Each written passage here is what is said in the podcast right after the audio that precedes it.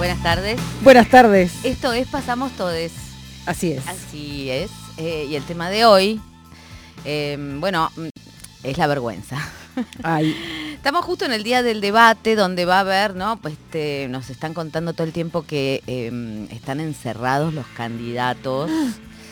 Eh, hace, bueno, unos 56 horas, el otro 48 horas, y que están practicando. Mamá. Practicando algo que, bueno, no sabes cómo va a ser porque no sabes qué va a ser el otro. Pero sí hay como un histrionismo puesto en juego, supongo que estarán viendo cómo se mueven las manos, cómo hacer. ¿Se acuerdan cuando Cristina este, gesticulaba tanto y ella hablaba y señalaba con el dedo y le dijeron, eso no es para una mujer? Y entonces le pusieron dos micrófonos en el atril y recordarán que eh, la- to- durante casi todo su mandato tenía esos dos micrófonos para que ella pudiera poner las manitos ahí y no estar señalando con el dedo porque no es de mujer. bueno, en fin, eh, parte de actuar, los actores y actrices dirán, este, te podrían darnos cátedra de esto, ¿no? Pero para el vulgo, eh, actuar en sí, o sea, exponerse ante los demás, da un poquito de vergüenza. Y sin embargo, esta semana eh, y estos tiempos, no sé, yo creo que del otro lado, en esta comunidad crítica que, que- que entiendo que somos, acá en Pasamos Todes, em, nuestros corazones están latiendo ag- agitados, ¿no? Nos está costando dormir, no sabemos qué pasa, no sabemos qué va a pasar. La moneda está en el aire, las encuestas no dicen nada, nunca dijeron nada, además hace años que no dicen nada, pero ahora las miramos para ver si nos dicen algo y no nos dicen nada. Y mm, como no podemos más de esta incertidumbre, de este tembladeral, bueno, hacemos cosas, ¿no? Nos arriesgamos a la vergüenza. No tenemos tiempo para la vergüenza. Estos no son tiempos de vergüenza. Eh, hay que actuar.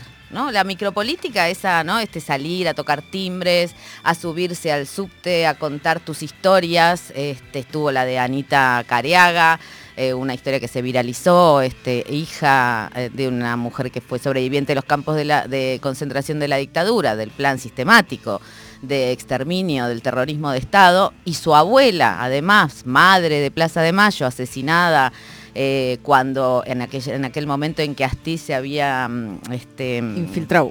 infiltrado, eh, le decían el ángel, las madres de Plaza de Mayo, bueno. Eh, eh, bueno, Anita fue y con todo esto, ¿no? Y, y una piensa, tuvo tiempo para pensar en la vergüenza, en cómo iba a hablar o no iba a hablar. Mm, Yo creo que no se lo tomó, fue decidida contra el miedo. La vergüenza parece una cosa menor, ¿no? Contra, contra el terror, la vergüenza parece que, que podría saltarse de alguna manera. Y creo que esto viene pasando, ¿no? Este, bueno, acá en esta mesa hemos hecho unos TikToks que si lo pensamos dos minutos. Epa, epa, epa. Yo, no sé. Epa, epa, epa. Hemos este, llamado a asambleas que un día fueron multitudinarias, el otro día no vino nadie, te da un poquito de vergüenza y un poquito de vergüenza así, porque algo del orden de lo que no es eficaz da vergüenza, ¿no? Porque actuar, si te aplauden, todo bien, pero actuar y este y el Uh, silencio, a decir un chiste que nadie se ría, eso da vergüenza, da vergüenza. Pero la vergüenza no tiene mala prensa. O sea, por un lado, es una enorme herramienta de la norma, digamos, ¿no? De las normas que modelan esta sociedad, que nos, nos dicen desde que nacemos prácticamente que hay que encajar en determinadas este, cajoncitos, etiquetas, formas de sentir, de pensar. Este, y muchas veces na- no, no sé, este, un niño que se viste con la ropa de su madre, por lo menos a mi edad, le decían, este, pero qué vergüenza, por favor, que, Mm. ¿no? No te da vergüenza salir así. Em, sin embargo, la, la vergüenza es em, no es mala, digamos. Puede ser que sea una, una, una emoción triste, que sea una de esas emociones, uno de esos fantasmas, ¿no? Que a- aún, que a veces, bueno, te pueden dejar, eh, ¿no? Con los, los cachetes rojos, eh, el cuerpo estático, pero yo no creo que sea un, un afecto que paralice. Creo que más bien es una- un afecto, uno de, de esos afectos que primero eh, dice algo, ofrece algún indicio de lo que vos sos, ¿no? Que puede ser ese vestirte con una ropa que vas a investigar de qué se trata, ese husmearse en el cuerpo cuando sos chiquita o chiquito, bueno, más grande también, pero hay una, esa curiosidad de la infancia, ¿no? Es saber qué hay por ahí. Eh, mirarse en el espejo, desnudo o desnudo, claro, el tema es que eso, que esas exploraciones que no están destinadas a ser vistas, cuando se abre una rendija, una luz para que alguien más observe y en esa observación siempre hay un juicio, bueno, ahí es cuando se produce la parálisis. Pero inmediatamente después de esa parálisis, de haber sido em, advertido, ¿no? de haber sido eh, espiade, de haber sido delatade o revelade, definitivamente, sin, sin pensar en la delación, siempre hay otros, em, otros afectos que también se movilizan, ¿no? Porque la vergüenza hace que se corte ese lazo social que vos tenías, por ejemplo, en tu casa con tu mamá y tu papá, ¿no? Y de pronto te descubren masturbándote y eso, este, bueno, es como, ay, ya no me van a ver para nunca más igual, ¿no? O es como ver a tu, a tu papá, a tu mamá, a tus dos mamás, este, como sea que se conforme tu familia, eh, teniendo sexo, que es como, eso no estaba destinado a ser visto, ¿no? Y las niñas por ahí lo ven y bueno, es como que ya papá y mamá, mamá y mamá, este, los padres que tengas eh, no van a ser les mismes.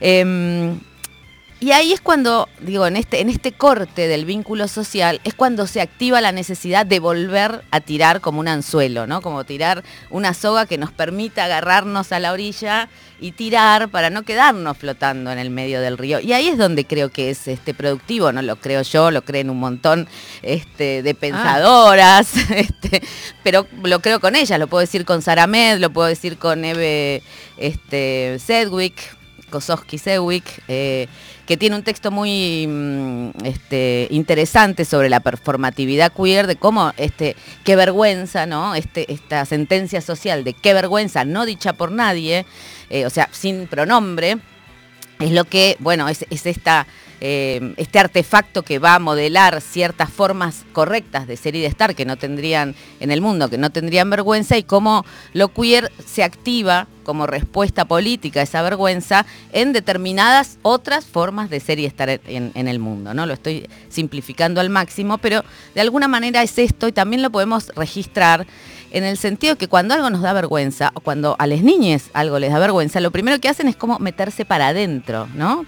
Los ojos se van para abajo, los hombros se encorvan, y este... Y ese, ese volverse sobre sí, digamos, es donde puede haber algún indicio que después nos permita hacer comunidad. La semana pasada que no tuvimos programa, eh, íbamos a hacer también este de la vergüenza, porque el orgullo es la, respuesta, digamos, cada vez que te dicen de qué estás orgulloso, ¿no? Vi varios tweets de gente gay, sobre todo varones gays, que decían, este, yo no sé por qué están tan orgullosos, yo no voy a salir a decir porque yo no sé qué. Eh, mi amor, el orgullo, ah. el orgullo no es que estoy orgullosa este, solamente de quién soy. Estoy orgullosa, en todo caso, o, marcho en la marcha del orgullo, en respuesta a la vergüenza que nos quisieron hacer sentir. Y además porque soy parte de esa comunidad que pone el cuerpo y que activa cierta forma de estar con otros, cierta forma de quererse, de relacionarse, de evadirse, de bailar, de sentir el cuerpo. Em, como con esa contundencia, con esa materialidad, con esa posibilidad de, em, ir más, de, explorarlo, digamos que, este, que nos permite abrir el mundo como si fuera una caja de Pandora. Y ahí es donde se ve ese vínculo posible que nos permite la vergüenza. Em, fue impresionante la marcha, la tenía que traer porque para mí como fue un sueño, ¿verdad? Ese sueño, imagínense que del 92 estuve escribiendo esta semana un texto sobre el cuerpo en los 40 años de democracia, o sea que estuve escarbando en los hondos bajo fondos de estos últimos 40 mm. años. Y realmente si pensamos em, cómo la dictadura, no solamente ¿no? Lo, que, lo que se viene repitiendo sobre el plan sistemático de tortura, desaparición y exterminio, sino también del plan bien delineado y bien este, aplicado para los cuerpos en general. ¿No? Eh, digamos, en la revista Gente, por ejemplo, te mostraban cómo debía ser el alumno y la alumna correcta, ¿no? Con el corte de pelo, las, las medias hasta qué altura, la pollera hasta qué altura. Ese discurso era permanente, igual que el papel que tenían que cumplir las madres y las familias. Las madres eran las vigilantes de que esos alumnos y esas alumnas vayan así. Y ese cuerpo se fue deformando, bueno, de, muchas maneras, deformando, eh, irrumpiendo otros cuerpos, ¿no? Desde piqueteres, este, bueno, mismos los cuerpos de, desaparecidos y desaparecidas también irrumpieron a través de la identificación de restos, pero también a través de, por ejemplo, los siluetazos, ¿no? Como que el cuerpo se hace ver y, este, y entre los cuerpos que se hacen ver, eh, justamente hacerse ver es salirse de ese cuerpo que se supone que tenemos que habitar para generar otro, ¿no? Para otra performatividad. ¿Y quiénes sino las travestis, digamos, que irrumpieron eh, en la escena y en la política desde, este, desde sus corporalidades, en principio, ¿no? De esas corporalidades abyectas, eh, para generar otras formas de ciudadanía y para abrirnos también eh, espacio a todos. Lamentablemente, ayer mataron a, a Zoe, una de las, de las referentes del gondolín, eh, en un travesticidio.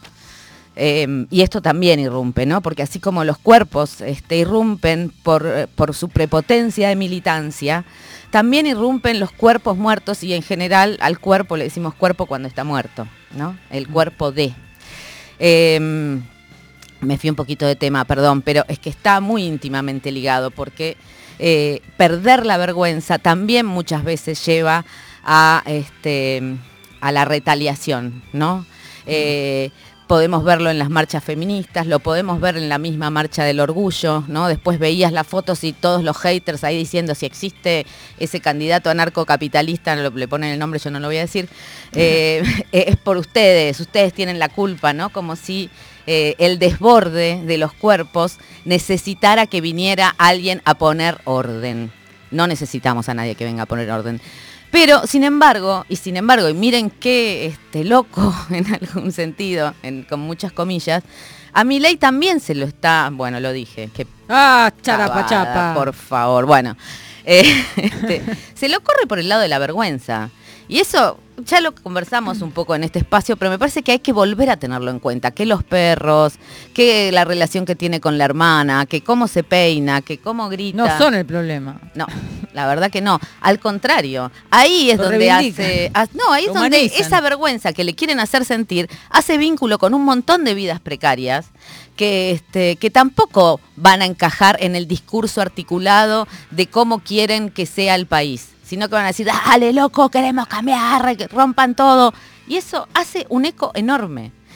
Em, así que ojo, nos queda poquito tiempo, tenemos poquito tiempo para cambiar los votos que faltan, la moneda está en el aire y tenemos que pensar con qué emociones todavía, ¿no? En esta última semana, cuando ya lo hemos dado todo, porque creo que mucho se está jugando en la micromilitancia y esto lo saben los aparatos políticos porque están recogiendo lo que hacen este, las micromilitancias, están tratando también de ordenar todos esos discursos. Hoy vamos a estar en Parque Centenario al fin de este programa, si quieren, haciendo test sobre compatibilidad, a ver, este, para convencerte de que un voto en defensa de la vida es un voto a Sergio Massa y no al candidato libertario. Este, pensemos, ¿eh? pensemos, no usemos las herramientas del amo para destruir la casa del amo.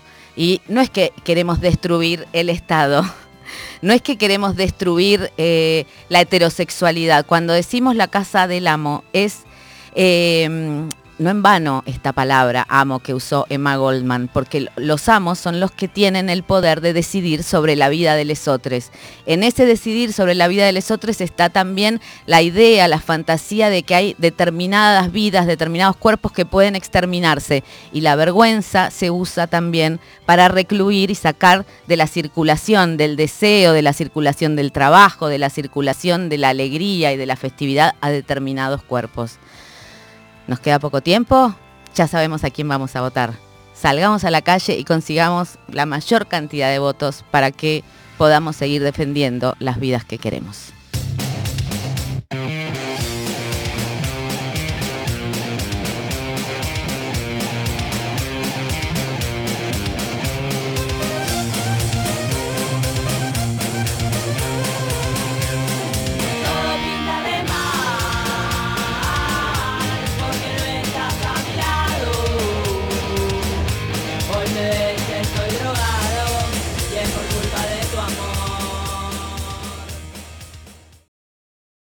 Si nos organizamos, pasamos todos. ¿Para qué querés estar en un país que vos pensás que es de mierda? Si vos pensás que el país es de mierda, la gente que está dentro de ese país también es de mierda. ¿Cómo vas a hacer? Si bien el abono sirve para crecer, ¿cómo vas a hacer para, para, para mm, vivenciar o dirigir un país que vos pensás que si es un país de mierda, el, el país es una cosa eh, eh, que está compuesta por la gente que lo habita. Seguro, seguro. yo soy locayo. Entonces, le estás diciendo mierda a toda la gente que está en el país. Si no, yo de verdad no opino de los adversarios. ¿Sabés por qué? Ni opino, pero no por no jugarme, yo recontra juego de todo, sino porque no, no quiero un minuto de mi energía que se fisure hablando del otro. No hay que nombrar al adversario. No, lo que me pareció una involución, o sea, tan homosexual de piojoso, me parece ni, ni un sketch berret, ni un sketch de Capuzoto, o sea, ¿entendés que me parece de un nivel altísimo de humor? Se puede comparar con semejante pelotudez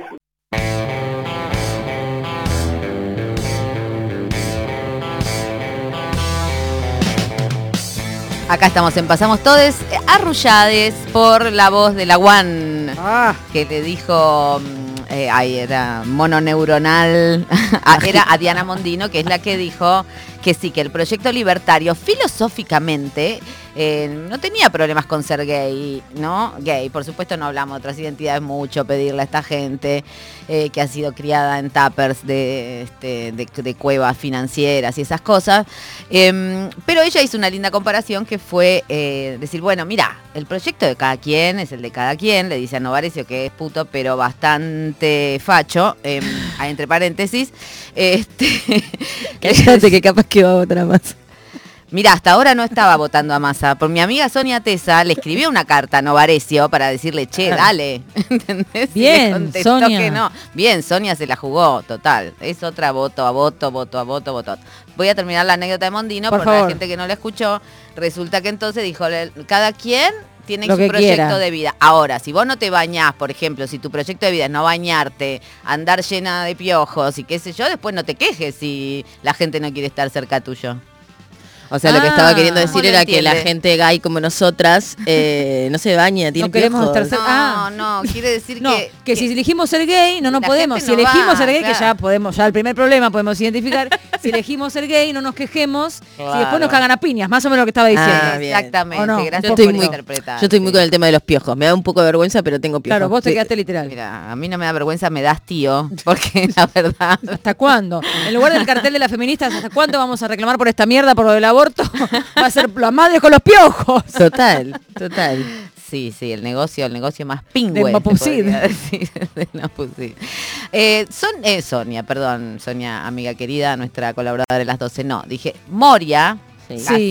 Sí. Eh, me gusta que haya estado abriendo este bloque porque la quisieron avergonzar no hace tanto por ser vieja y andar en bikini, no sé si se acuerdan. Pero por favor. Y digamos, ella es una gran militante eh, de la vergüenza. O sea, está todo claro. O sea, usa la vergüenza para estar en el mundo. sí, totalmente, totalmente. Eh, y es algo lindo eso. No, no le pasa a todo el mundo. No, no le pasa a todo el mundo, este, pero sí, ella ha hecho, sobre todo la vergüenza que tiene que ver este, con la corporalidad, ¿no? Con, este, por ejemplo, fue la primera que abrió una mm, playa Nudista. nudista en Mar del Plata. Donde, había, donde en- entre su elenco de vedettes también había travestis, por ejemplo, ¿no? Eh, digo, ella misma en tetas, qué sé yo, hay quien puede decir, bueno, pero tiene un corpachón, pero bueno, ahora, ahora misma cuando, cuando cocina tiene más de 70 años, este, habla de su sexualidad, eh, este, qué sé yo, Sí, no le, tiene, reivindica, ¿eh? no le tiene miedo al ridículo tampoco, que eso también, hay algo de eso de que dice lo que quiere, es verdad que tiene una experiencia que la bala y una ha dicho de todo en televisión y siempre públicamente y en momentos hasta- en donde nadie lo decía también, ¿no? Sí, total. Sí, hasta se ha negado, y se ha negado a decir otras cosas, se ha negado a hacer chistes pedorros, a hacer el remate, pedía A- a tener que el su remate. culo fuera el remate Claro, pedía de tener el remate ella como de- en los chistes en, Sí, el que- en las revistas. En, las revistas. A mí- Bien. A mí, me pasa con el tema de la vergüenza y corporal, es algo que tiene que ver con... eh, La gordofobia. No, la- la- también puede ser, pero iba a, ser- iba a ir hacia otro lado, más Perdón. escatológico, Ah. que tiene que ver cuando conoces a una persona nueva. eh, exactamente. Eso, es, eso es lo que me, da. Quería poner en cuerpo lo que estábamos hablando. Bien, eh, era, no exactamente fue lo que usted representó, eh, tiene que ver más cuando vas al baño. Ah, Ay, uh, y la pared de duro. El mono ambiente. Sí, estoy en el mono ambiente, la pared- y claro, y ahí decís, pero, y tengo una, tengo algunas estrategias que son buenas, que me sacan un poco la vergüenza que me puede llegar a dar algo la que se escape. Abro la canilla. La canilla no tapa los pedos, quiero decirles. ¿eh? Sí, las canillas tapan los pedos. No, no, no, no. Yo he Y vivido otra de en un la- buen ambiente. Otra de las cosas que utilizo es eh, poner un tema con el celular. Plantear un tema de conversación. Ah, un tema musical. Un Spotify. Te clavo el Spotify a todo volumen eh, y lo, lo pongo en algún lado de la casa Sí. que me eh, esconda el sonido. Sí, las heces tienen, las heces y este, tienen mal- mala prensa en, en relación a la vergüenza. Como A la eso caca. no se habla, la caca, sí. Eh, ese- a mí la caca no tanto, eh. incluso el olor no me da tanta vergüenza como el sonido. Con alguien, tú. claro, como que a veces el sonido es más incontrolable, el olor es como, bueno, no sé. O sea, vos ir, tener que ir a cagar, ir a cagar y que la caca salga con pedos te parece lo peor. O, direct- o sea, ya sabés que es un pedo y te lo vas a tirar y pones el tema. ¿Cómo haces para aguantar el pedo desde que se manifiesta hasta que sale? no, da un Pongo dolor el de tema, panza. agarro el teléfono, pongo el parlante, no me No, agarro el lo- internet, Bueno, no por si alguien de está acaba de conectar la radio, este no se trata, este programa, de la salud intestinal. ¿eh? se trata de la vergüenza y nos tienen que contar eh, qué te da vergüenza, ¿verdad? ¿Qué te da vergüenza? Yo tiré una para que la gente está se bien. inspire, que está del otro lado. Hoy domingo puedes hacerlo a nuestra WhatsApp. A nuestra WhatsApp, que ahora ya es sí, mujer. eh, al 11 39 39 88 88. La pregunta es: ¿qué te da vergüenza? Y nos escribí, nos mandas un audio y nos contás. ¿Cómo es el teléfono de nuevo? ¿Puedes decirlo Sí, más pues, más despacio, que soy una despacio. señora mayor? 11 39 39 88 88. 11 39 39 88 88. Ya me lo acordé de memoria, listo. Qué bien. Bueno, Genial. eso ¿Puedo decir lo que me da vergüenza no? Sí, dame un segundo. hay- Ah, perdón. Que también puedes responder a otros a otras eh, vías de comunicación que tenemos en Pasamos Todes, que es nuestro Instagram, que es arroba Pasamos Todes, y nuestro Twitter también. Se puede Pasamos escribir. todes. A mí me dio vergüenza ayer que estuve en un festival de, po- de poesía. Sí. Muy hermoso porque era en la ruralidad, ahí Sí. en Salvador María, Partido de Lobos, en la Laguna de Lobos. eh, bueno, un montón de poetas que iban leyendo. que- y yo, bueno, había practicado un poco, pero bueno, estuve todo el día al solcito, no siento tomando birrita, qué sé yo. Cuando llegué, yo había pensado, hay una parte que tengo un poema que dice llevar el cielo por corona y yo quería decir como cuando en la escuela te enseñan a declamar, hacer el gesto de pasarme la mano por encima de la cabeza y me llegó al hombro. Porque, Porque no me tenías... da vergüenza, como, Ah. que no, como que el gesto se me Ah. cae antes de que yo pueda Ocupar el espacio, lo dio ocupar el vergüenza. espacio. Bueno. Ay, sí, me da mucho Tenés que ir a vergüenza. clases de teatro. No, yo fui y te quiero decir una cosa. Mi primera vergüenza, la que no me voy a olvidar nunca, nunca, nunca, nunca, nunca en la vida, fue a los 18 años, que me convencieron de hacer un unipersonal. Yo ya había hecho una obra de teatro con un grupo, con el grupo del elenco de la Alianza Francesa en Mendoza. Una gente mala, la verdad. ¿Por- ¿Porque la convencieron de un unipersonal? Sí, de hacer un Ah, unipersonal de con improvisación. Tenía 18 años. Bueno, bastante Era una grande. Para mí es poco, pero bueno, la cuestión es que salí al escenario, tenía pensado decir un montón de cosas, Sí. había un montón de gente, Y se te fue todo el... todo se me fue, se me fue Mm. todo, me quedé así como, ¿No, no pasó nada? sí, pasé una vergüenza terrible, ¿qué quiere que le diga? Abandoné el teatro, ya está, ya fue, me dediqué al periodismo en adelante. Qué eh, pena, ¿eh? Todo lo, todos los todo lo que talentos se de los que nos ha privado la vergüenza. La vergüenza sí, se lleva muchas cosas. Sí, sí, sí, Cuestas. sí. Bien, eh, nos vamos a ir entonces, eh, mientras ustedes van pensando, ¿qué les avergüenza? Sí. Ay, con mi amada Blondie. Rapture.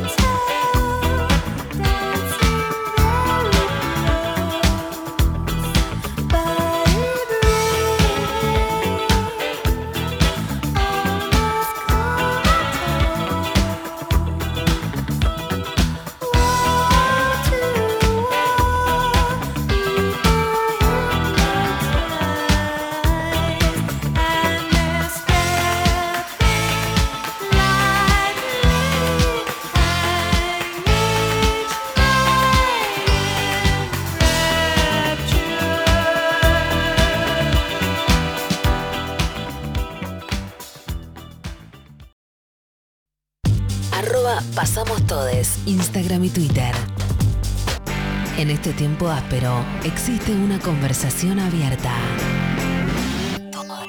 Pasamos Todes. Una comunidad disidente en permanente construcción.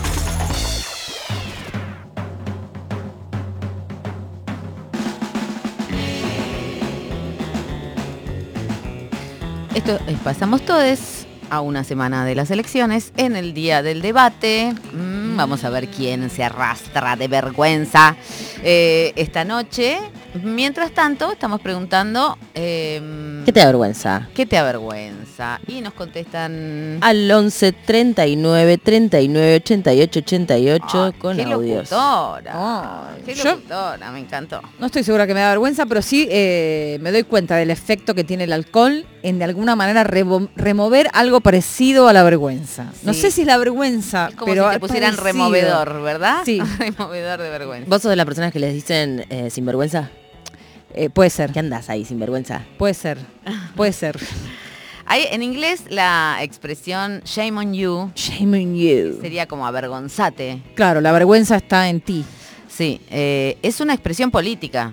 Se, se usa mucho Sí, políticamente. shame on you. Sí. Shame on you. Ah, sí, es verdad. Y sí, totalmente. Sí, sí, y, sí. y me parece mm, que es apropiada para mm, este, introducir la entrevista que vamos a tener ahora con Luciana Arteleib, eh, perdón si no lo pronuncié bien, espero que sí, profesora de historia. ¿Eh? Casi Perdón, bien, ¿lo dije bien?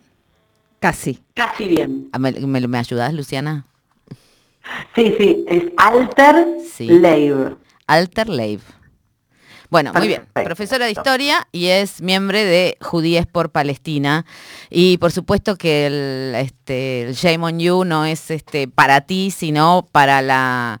em, bueno, para la, la espantosa situación que se desencadenó en, em, en Medio Oriente, entre el Estado de Israel y la Franja de Gaza y Cisjordania también.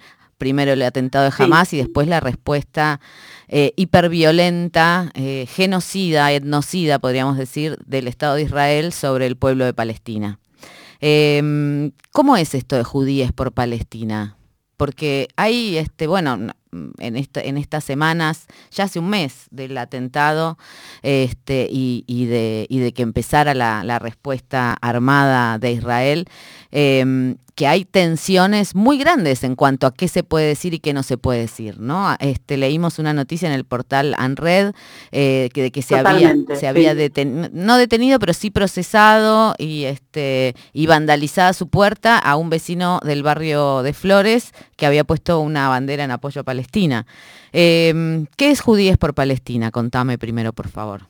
Mira, primero eso, nosotros nos formamos en, nos conformamos en 2021, que también fue otra etapa con bombardeos de este conflicto, que es un conflicto que lleva 75 años. Para nosotros, en primer lugar, lo más importante es historizar eh, lo que está pasando, porque si uno solo ve el 7 de octubre de 2023 y este mes de bombardeos, eh, es muy...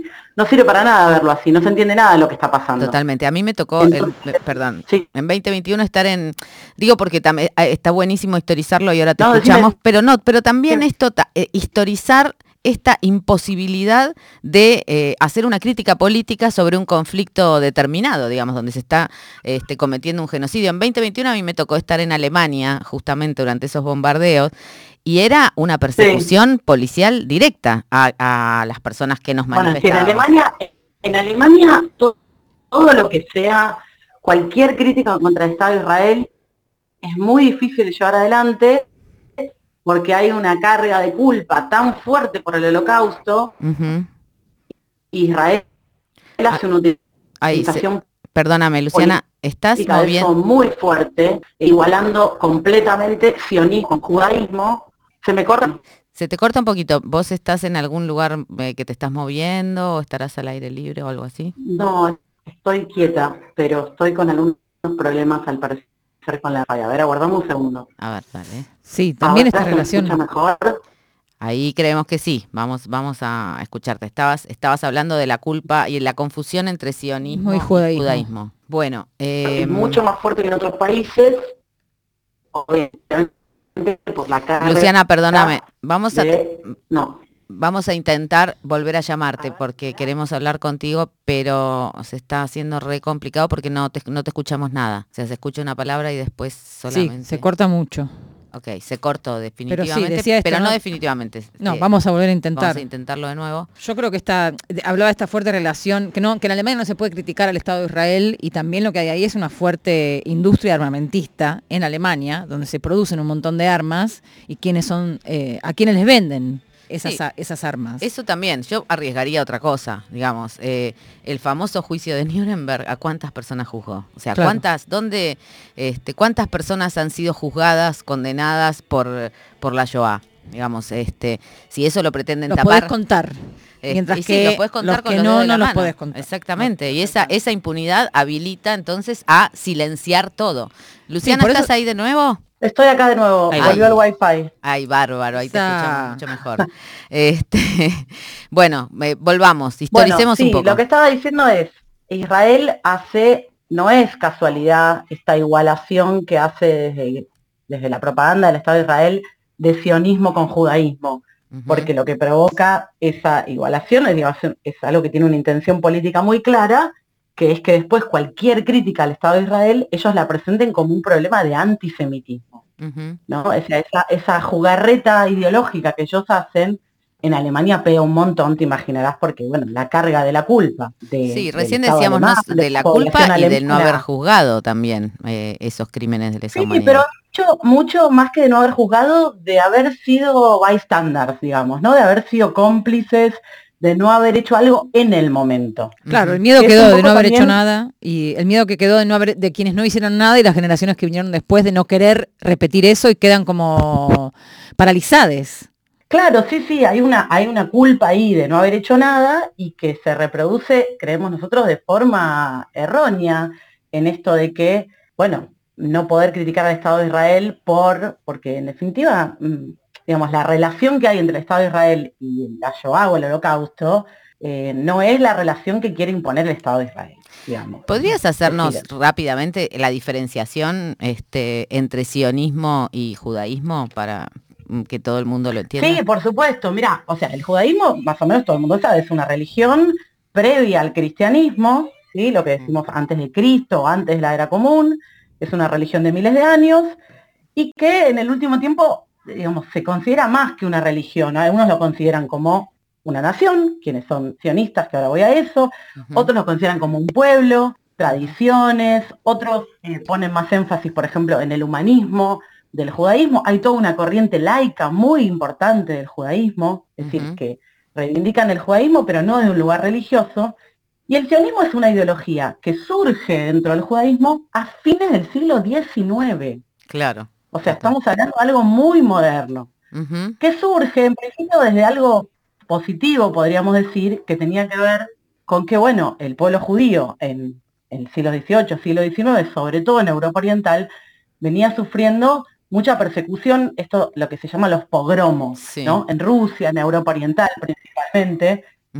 Bueno, a partir de ahí surge el sionismo, como decir, bueno, nos persiguen en todos lados, Ujú. quizás necesitamos una tierra propia, ¿sí? Pero la mayoría del pueblo judío no estaba en esa perspectiva, estaba en una perspectiva, lo que se dice integracionista. Es decir, bueno, nosotros como pueblo judío debemos integrarnos a las diferentes clases obrera y eh, ciudadanías de los diferentes países. Yo- que- ¿Cuándo cobra mucho peso? Perdóname, sí. No, no, dale, dale, termina. eh, y- y No, no, iba a decir, ¿cuándo cobra mucho peso el sionismo? Con el holocausto. Claro. Es decir, porque ahí el integracionismo, imagínate, sufre un, sufre un golpe muy fuerte, porque bueno, obviamente, 6 millones de judíos y judías asesinados, Claro. eh, miles en campos de concentración, sobrevivientes con desnutrición, bueno, ¿no? Todo lo que, Sí, lo que sí. ya se conoce, y ahí se fortalece mucho la idea sionista.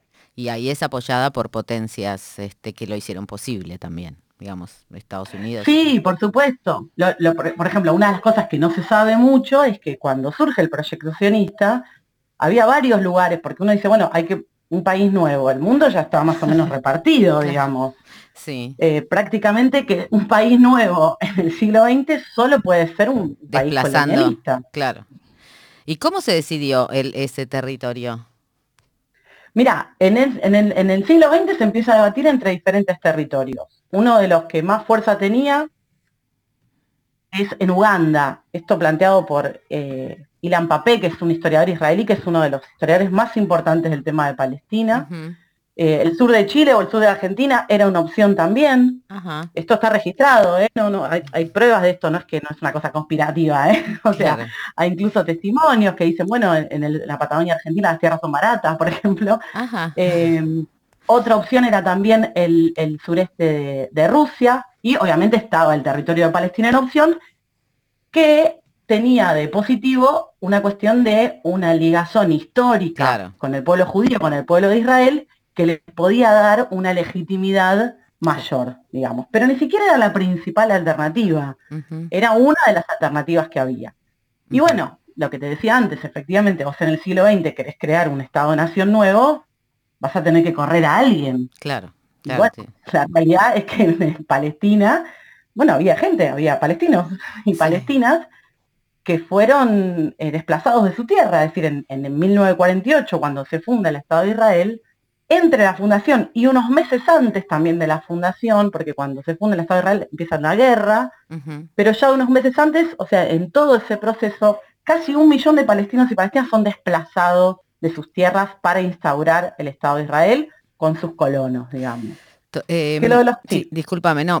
Te quería hacer una pregunta Dime. porque leí, no, no, igual este, estamos este, trazando una historia que, que- que lleva tiempo este, trazar, pero leí, este, bueno, leí, publicamos en el suplemento Las 12 una entrevista a Silvana Rabinovich, que también es una investigadora em, que, está, que está cuestionando, digamos, este, un, un poco lo que estamos conversando ahora, y tiene un libro que habla sobre em, la- la- el lenguaje de la Biblia, ¿no? Y cómo, y cómo no, no me acuerdo en este momento exacto el libro, pero en, en este, ahora lo, lo buscamos.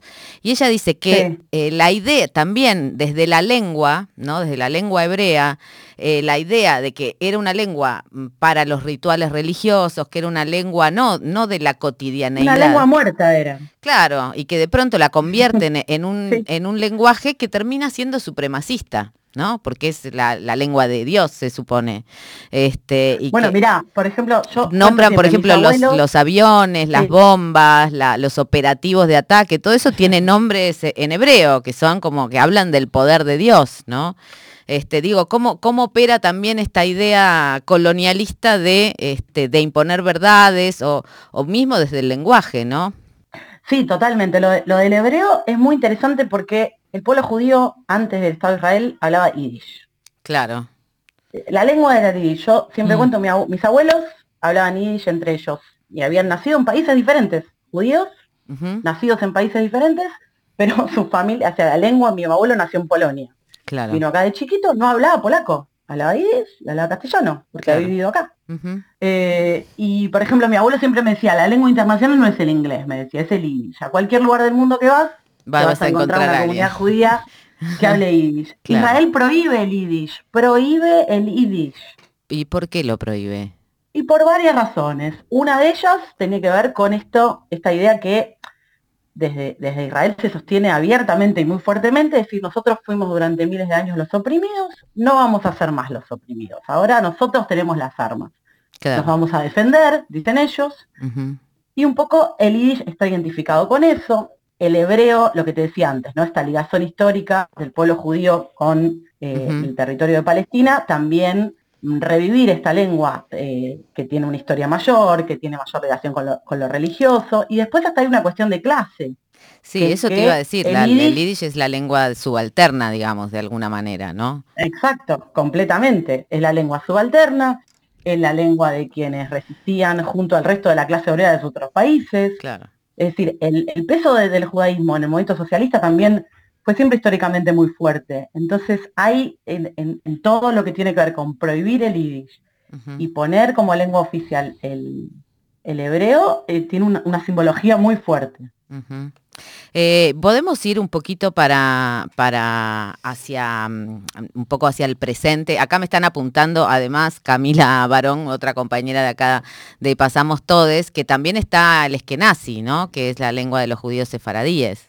Eh, no, eh, los askenazis son los judíos de Europa Oriental y los sefaradíes son los claro, judíos perdón. árabes. Sí, bueno, este, sí. exacto. Y lo, pero los, y los judíos, los sefaradíes, los judíos árabes, eh, ¿qué, Sí. qué hablaban? Ay, ¿O no, hablan? una lengua que ahora se me fue por completo el nombre, pero que también fue prohibida. Es decir, se establece, Ajá, es algo muy, además, fíjate que es algo muy sí. de, no me quiero eh, pasar de historia, de profesora de historia, pero con la formación de los Estados-nación en Europa, sí. se imponen las lenguas. Claro. El italiano no era la lengua que hablaban en toda Italia, No, era total. una lengua que hablaban en un lugar. Mm, Los Estados-nación imponen Se una impone lengua, el idioma y- sobre la lengua. claro.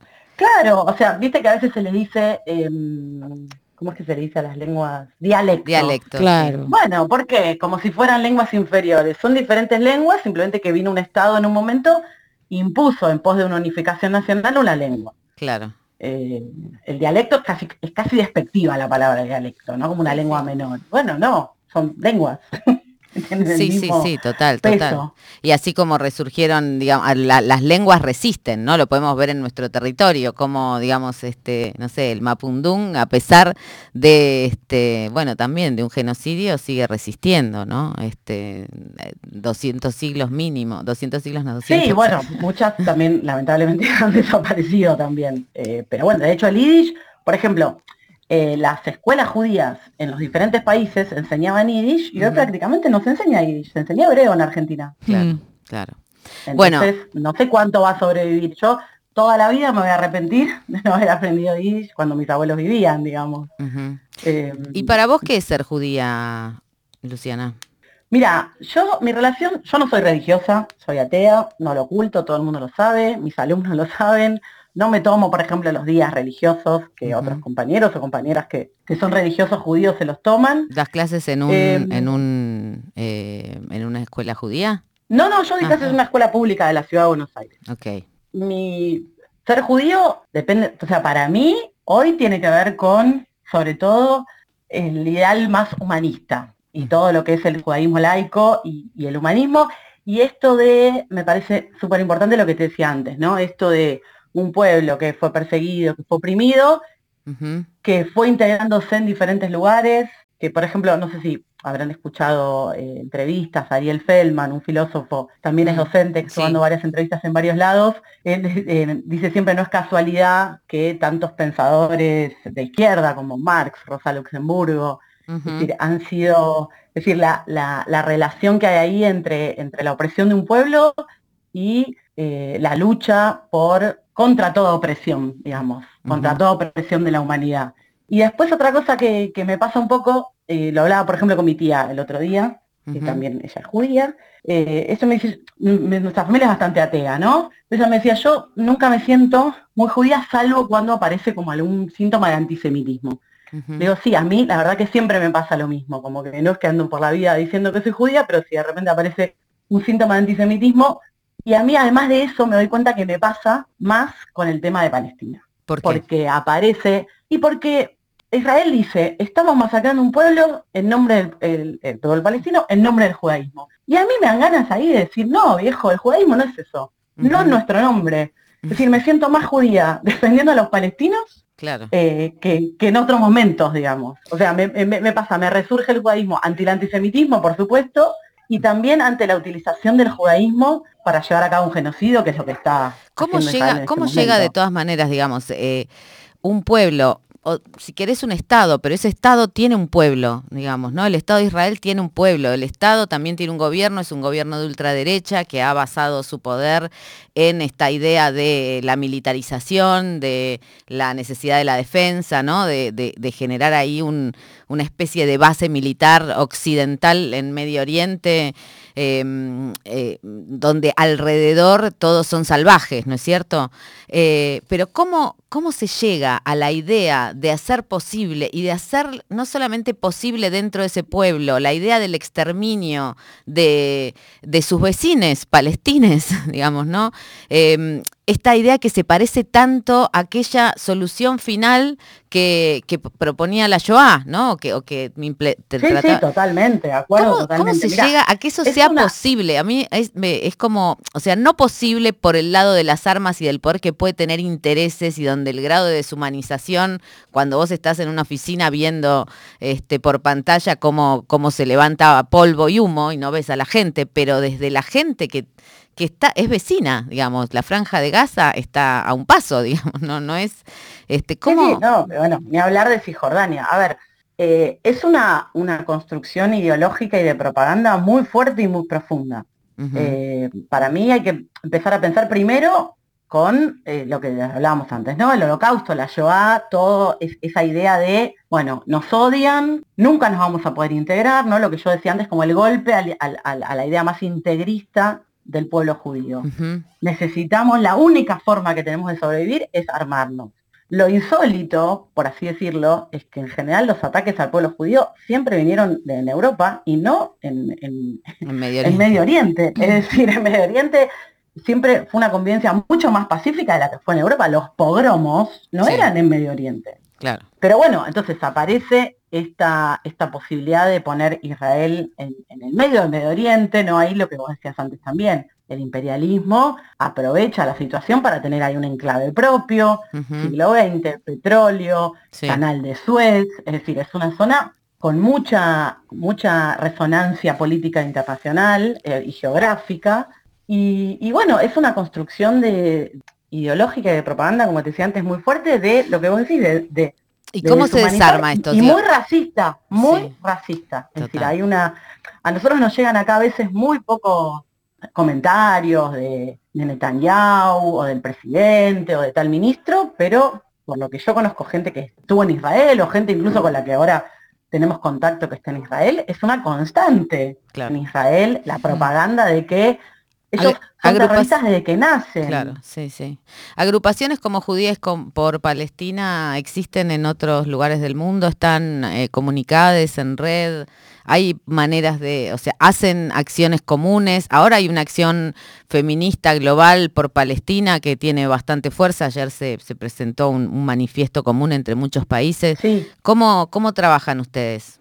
Mira, si alguien se puede, se quiere sumar. Nos inspiramos nos inspiramos, esto de, no nuestro nombre, lo robamos, por así decirlo un poco, de, la comunidad judía de Estados Unidos. Hay allá un agrupamiento muy fuerte que se llama Jewish Voice for Peace, que estamos ahora, recién en estos días, en contacto eh, con ellos. Queremos ver si, tenemos la posibilidad de armar algo internacional. En Estados Unidos la comunidad judía es muy grande y además imagínate que el peso político del reclamo en Estados Unidos es mucho más fuerte porque por la cantidad de plata que pone Estados Unidos, el apoyo político y la cantidad de plata que pone Estados Unidos a lo, que Israel está haciendo en este momento.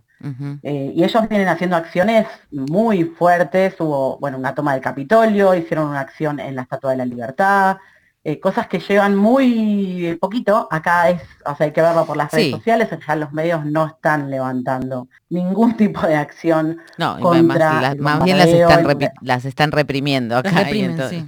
Bueno, para reponer, te agradecemos mucho esta, esta comunicación, digamos, la situación al día de hoy es que de los más o menos este, mil em, víctimas este, civiles en Israel después del atentado de Hamas por tomar este punto o sea, este punto de la historia, digamos, después de una historia donde eh, ¿no? El, separatismo, esta, el separatismo no, digamos, la, convertir la franja de Gaza en un gran campo de concentración, ¿no? donde este, no hay libre circulación, donde no llega el agua, etcétera, a este momento donde directamente se está bombardeando permanentemente y ya estamos contando más de 9.000 muertos, ¿no? de los cuales un tercio... Más de 10.000. Más de 10.000. Bueno, los, los números son no llegan a contar todas esas historias, ¿no? Y eso sí, y una cosa que, me gustaría mm, comentar, que mucho no se sabe tampoco, mm. tiene que ver con lo que está pasando en Cisjordania. Porque se habla, obviamente, la situación en Gaza es desesperante, como vos bien la acabas de relatar, más de 10.000 muertos. Hay gente que quizás pueda, pueda morir de hambre y de sed. Además, no solo mm, que muera bombardeada. Pero en Cisjordania, desde principios de este año, la situación es que Israel, contra todos los tratados, contra todo cualquier arreglo internacional de fronteras, avanza constantemente con sus colonos sobre territorios palestinos. Eh, y eso se ha incrementado muchísimo desde el principio de año y en este último mes, desde que comenzaron los bombardeos en Gaza, se multiplicó por 100. Claro. Es decir, el avance, eh, que lo que representa básicamente es seguir echando gente de sus casas, eh, humillación, matar gente, entran a, por ejemplo, a las mezquitas y hacen fiestas en las mezquitas. Sí, no, Eh, este es- los, eh, hay, hay infinita, infinidad de TikToks, por ejemplo, de soldados Los- israelíes que muestran cómo humillan a palestinos, poniéndoles la bandera de Israel, haciéndoles cantar el himno, golpeándolos. Es decir, la situación en Cisjordania también es muy, muy, eh, muy desesperante y muy fuerte lo que está pasando. Eh, y bueno, eh, el, el- el- es decir, el, ata- el- el ataque y el avance de Israel es constante y están aprovechando, por así decirlo, que todo el foco está puesto en Gaza en este momento Para y avanzar siguen avanzando sobre territorios palestinos. Luciana, te agradecemos muchísimo esta comunicación, No, el habernos este, abierto un poco a, a la historia este, de este devenir y Dejamos bueno, tarea para el hogar para ver de dónde salió jamás, porque creo que de Mossad. sí, Bueno, no, Te lo no, digo no, no, yo no acuerdo con eso, pero les recomiendo el, A ver. el podcast de, ay, ¿cómo se? Bueno, ahora se los, ahora se los mando eh, a, la, a la productora. Dale, Les y mando lo, y lo un podcast que es de, de Fernando Iglesias de España, que tiene un podcast Ah, me asustaste. eh, Ah. están tratando me mucho. pegué un susto bárbaro. No, no se llama Fernando, se llama Pablo Iglesias. Ah, no, pobre Pablo. Iglesias. De Pablo Iglesias, de España. Eh, que están, tienen un podcast que está desde, desde la base se llama, o la base, ahora se los mando igual. Bueno, y muy tienen bien. un, un episodio específico sobre Hamas, ahora se los, se los paso. Bueno, muchísimas gracias. Eh, era Luciana Arley, profesora de historia, miembro de Judíes por Palestina. Y bueno, sí, la vergüenza. De eso estuvimos hablando. Y así se llama este tema de Scap.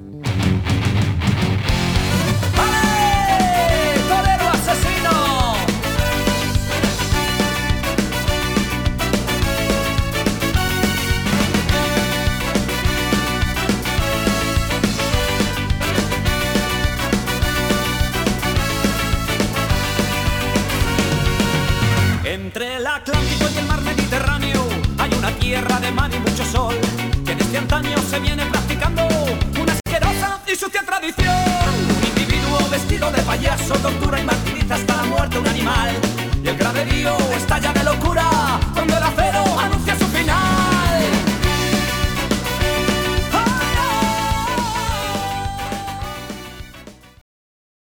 Con todo lo que está pasando, ¿dónde están las feministas?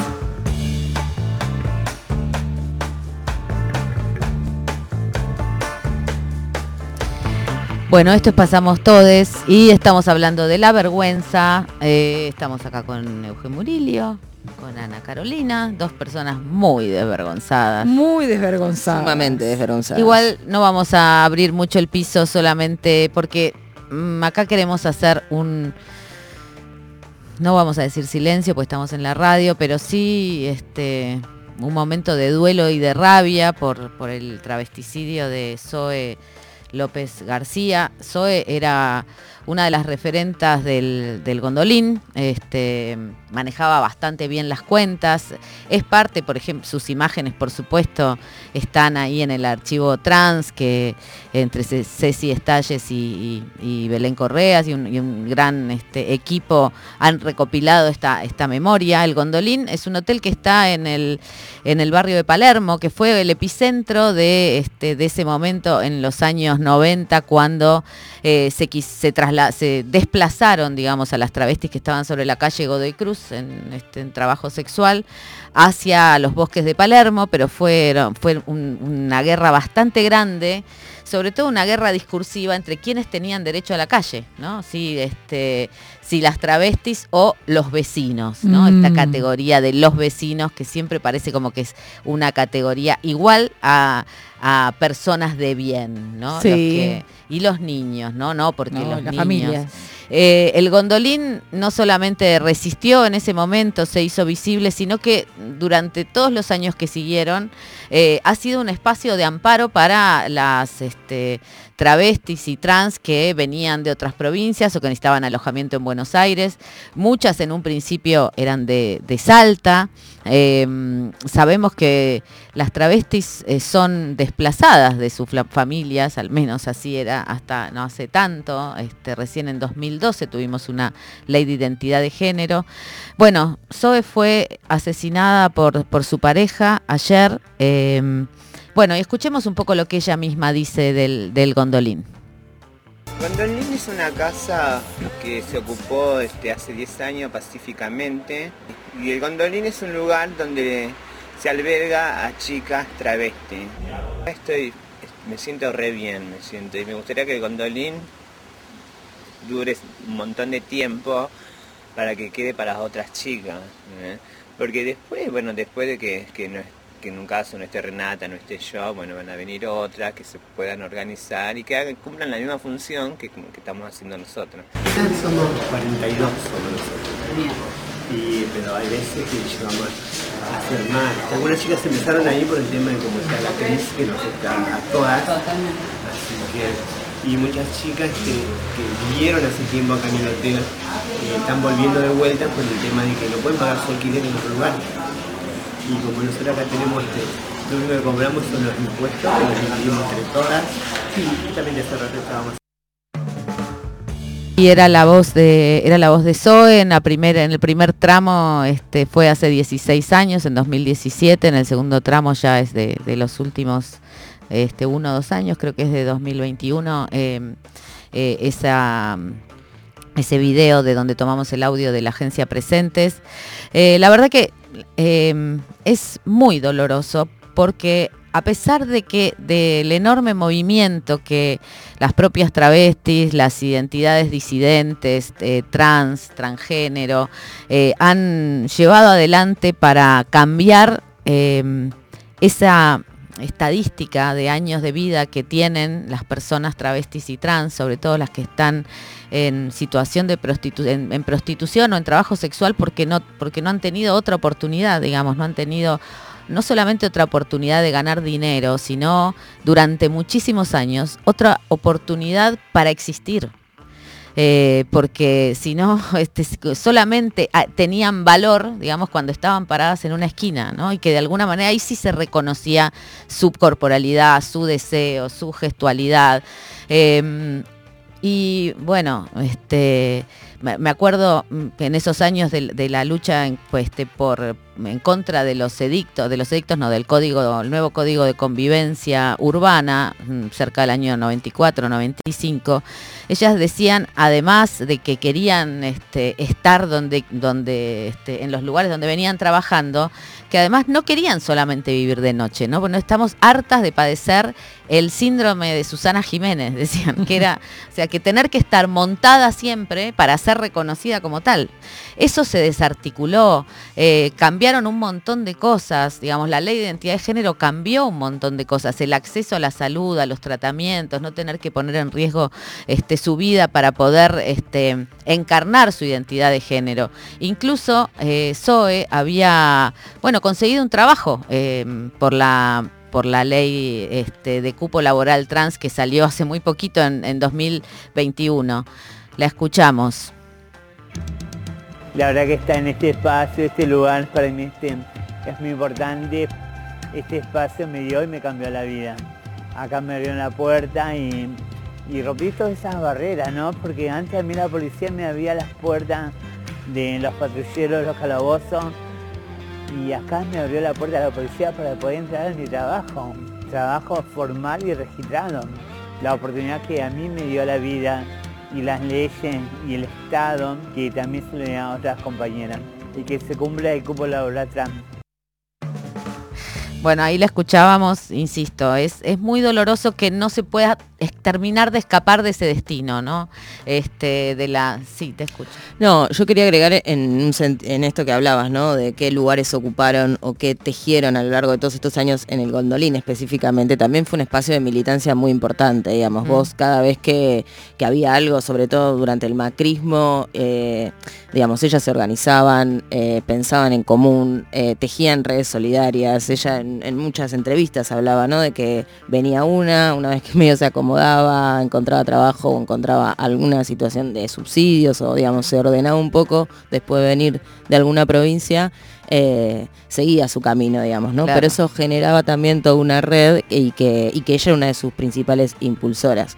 Eh, que esto también tiene que ver con eh, esto que decías vos recién, ¿no? Cómo nos, no, no podemos pasar de esa estadística, cómo no podemos decir que las travestis pueden tener una, una expectativa de vida mayor, una vida en común, una, una vejez tranquila. Eh, yo creo que ya trabaja, en, en el gondolín se trabaja mucho para eso. Eh, y bueno, sus compañeras siempre lo, reconocían en ella.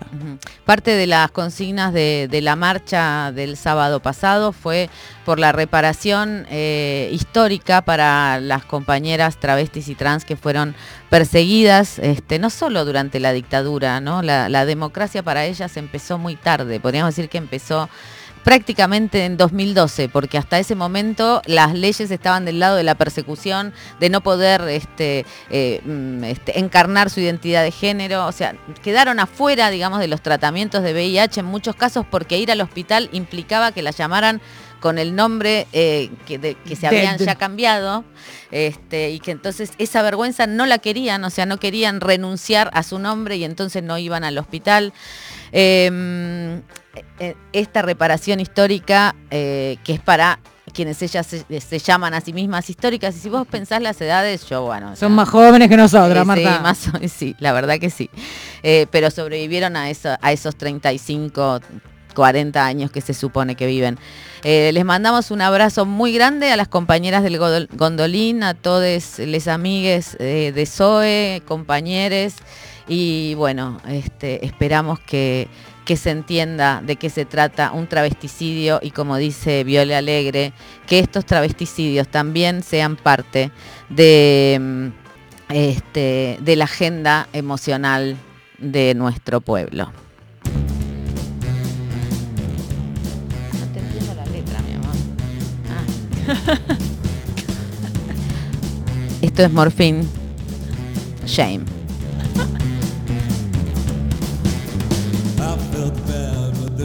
nothing I could do about it.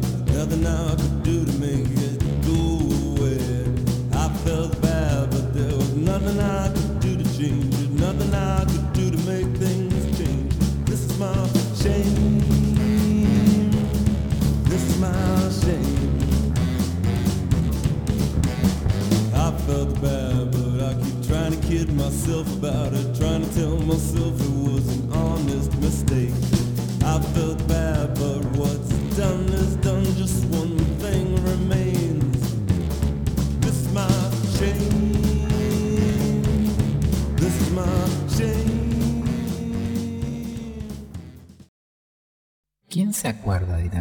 cuando está cogiendo? Para pasamos todos reportando desde el lugar de los hechos Mar del Plata, Festival de Cine, 38 versión. Eh, tengo una persona que secuestré para hacerle preguntas del test de compatibilidad. Para pasamos todos. Hola. Hola, ¿qué tal? Bueno, te voy a hacer un par de preguntas y en el estudio van a decidir por quién ellos creen que vas a votar, porque tú no lo puedes decir, Ah, porque creo que es ilegal, no sé qué onda. Bueno, pregunta uno, ¿Charlie García o Fito Páez? Charlie García. ¿Team verano o team invierno? Team verano. Las personas diabéticas insulino dependientes deben recibir la insulina a través de la salud pública o entregarse al mercado y si no tienen dinero no recibir la medicación. A través de la salud pública. Bien. Las personas que trabajan tienen derecho a recibir indemnización en caso de despido, ser despedidas sin motivo y no recibir co- recompensa. Recibir indemnización. O compensación era eso. Bueno, lo dijiste mejor que yo. ¿Y a quién querrías tener de amigue? ¿A Taylor Swift o a El Dipi? A Taylor Swift. Muy bien. Muchas gracias. Muy bueno. Eh, Alta encuesta. Alta encuesta, sí. Me falta, a ver, una, Ya dos, tengo, tres, cuatro, cinco preguntas. Me faltan. ver, eh, No, está bien. Bueno, con eso Eh, se alcanza. Y sí, con Te eso. digo el resultado, ¿querés saberlo? Sí, Por quiero. favor. Si tu puntaje es superior a 10 puntos, que fue este el caso, 15, por sumé yo. eso, superior a 10 puntos, eh, no sos compatible con mi ley. Sos una persona de a pie que le cuesta todo mucho, pero que sabe que no es lo mismo que gobierna un fascista y reconoce en masa un punto de partida diferente. Ok, bien. Bravo. Si estás Eh, del otro lado y querés eh, A ver hacer... cuáles son las preguntas que faltan. de No, este hay un montón de preguntas. Bueno, es un test como los de la revista para ti de los 90 que Sí. ideamos para hoy eh, domingo salir a hacer estas preguntas y tener un poco más claro qué va a pasar. O sea, es obvio que después de hacer esta encuesta vamos a tener mucho más claro lo que va a pasar. No, sobre todo con la encuesta podemos clarificar a quien No, estaba porque- confundida y hasta que no respondió las preguntas no vio, ah, bueno, listo. hay ya muchos, muchos indecises. Como mi padre. Total. Eh, ¿Tu padre ¿Puede está usted creerlo? No. Con mi hermano tenemos la sensación de que como mi padre no sabe a quién votar, porque Ah. quien mi padre vote será por quien vote la mayoría. Ah, Entonces cuando dijiste, haciendo- tenemos la sensación de que lo vamos a encerrar en el baño. No sé por qué se me completó No, así la frase. Tenemos No, la Marta. sensación de que si no lo convencemos de que hay que de que la respuesta es votar a Mase, a la Mase, A Mase. Massa, eh, Hay que a- aprenderse el nombre del candidato. Vamos a eh, perder el documento. Ah, bueno, bien. A bien, robar el documento, Es, mejor, mejor que encerrarlo en el baño que- de 9 a 18, bien. Usted tiene que bajar con el tema de con robar el documento ya está, no, no tiene que encerrar, No, encerrar darle es un a problema. nadie, Sí. eh, no es necesario. Bueno, qué sé yo. Es más fácil. Quiero decir algo con respecto a este test que lo vamos Sí. a publicar ahora en las redes de Pasamos Todes en un Sí. PDF para que cada quien lo pueda hacer, Perfecto. grabar un video a quien se lo haga eh, y leer las respuestas, eh, que lo vamos a estar haciendo también ahora en un ratito en Parque Centenario. Así que si estás Sí. por el barrio porteño de Caballito, te puedes acercar y vamos a jugar un rato con esto, porque Mm. no nos queda otra. Puedes ver en acción Claro. y entender bien cómo funciona para que sea tu herramienta de convencimiento ¿Vos en estos últimos días. Bien, ¿vos crees que esto puede convencer indecises? puede convencer indecisos y lo otro que te da la posibilidad es de conversar, porque viste que hay grietas, hay alguna pregunta que es bueno, Fito o Charlie, no sé, como que te puedes poner a conversar, Y si yo en vez de Fito Charlie quiero decir Ana Prada, por ejemplo, no podés. El test es esto. O ¿no hay un test para lesbianas que diga Sandro Celeste? Hacé tu propio test si Ah, quieres hacer un test. Ok, el próximo, el próximo bloque van a ver, voy a tener mi, mi propio test. Si estás del otro lado y te estás preguntando qué preguntamos hoy, si en vez- además de preguntas eh, acerca de cuál es tu compatibilidad con los candidatos que van a debatir eh, para las elecciones, eh, estamos preguntando qué te avergüenza, qué te da vergüenza. A mí me avergonzó bastante ¿Qué te avergüenza? A ver, contalo. eh, que haya salido al aire lo que no quería que saliera al aire. Ah, tuvimos un momento acá de vergüenza Los trapitos al sol. Y Los cuando te- trapitos al sol. Y cuando te queda el micrófono abierto y metes la pata, un poco de vergüenza te da. Ouch. O cuando no te das cuenta que estás en speaker y decís algo y está de otro, otro lado personas que no tenían que escuchar y vos no sabías y escucharon, hiciste tu comentario, después qué haces, quedás con la vergüenza, tratás de... Vos sabés que mi vieja lo que hace muchas veces eh, suele hablar muy mal de la gente y siempre tiene el teléfono al lado y empieza a hablar, a hablar y en un momento lo mira porque siempre siente que está prendido. A ver si hay alguien más que Google detrás de este teléfono. Claro, no es como que colgué mal, es como cortó con alguien y se pone a hablar mal de esa persona, entonces dice corté bien. Terrible. Pero como si los teléfonos celulares fueran como los de antes. Que, que No, a ver, pará, pará Ojo. porque... Un teléfono abierto quedó. sí, Es fácil que quede, no sé. Es fácil. que Y no quede. dicen que el teléfono Google, no el teléfono. No, Google te escucha, pero a veces graba. el teléfono, por ejemplo, hay gente que habla sin manos o que está hablando en el, en el auto. Sí. Sí. No te corta la llamada. Y vos, vos a mí me ha pasado más de una vez de estar Decís, escuchando "Este decir, dale, pelotudo". cortá, no ves que me dejás acá conectada. Esto les da vergüenza cuando dicen algo que realmente se lo quieren decir a una persona y no se lo dicen y se entera eh, porque... No. no. Más que vergüenza ahí yo hago... me descubriste. sí, me da pilluelada. Porque lo dije, en definitiva. Y sí, del- eso de descubrir a alguien es la clave de la vergüenza, ¿sí o no? Es como... Sí, es verdad que hay algo de la vergüenza que es como, ay, me están viendo como realmente soy, porque tenemos todos, todas las personas esa, ay, hay un espejo, me acomodo. Hay una cámara, me acomodo. Sí, no sí. lo haces a propósito, crees. Sí. Hay un clásico de la vergüenza que es cuando tu mamá, sos chiquita y tu mamá eh, discute con alguien, eh, no sé, mi mamá discutía siempre Mm. con todos los comerciantes, iba a comprar un caramelo y discutía o un lavarropa y discutía. Sí. Y a mí eso me daba muchísima vergüenza. Vergüenza ajena se llama eso. Pero por en el caso de la madre, hay algo vincular con la madre que se exacerba, se potencia.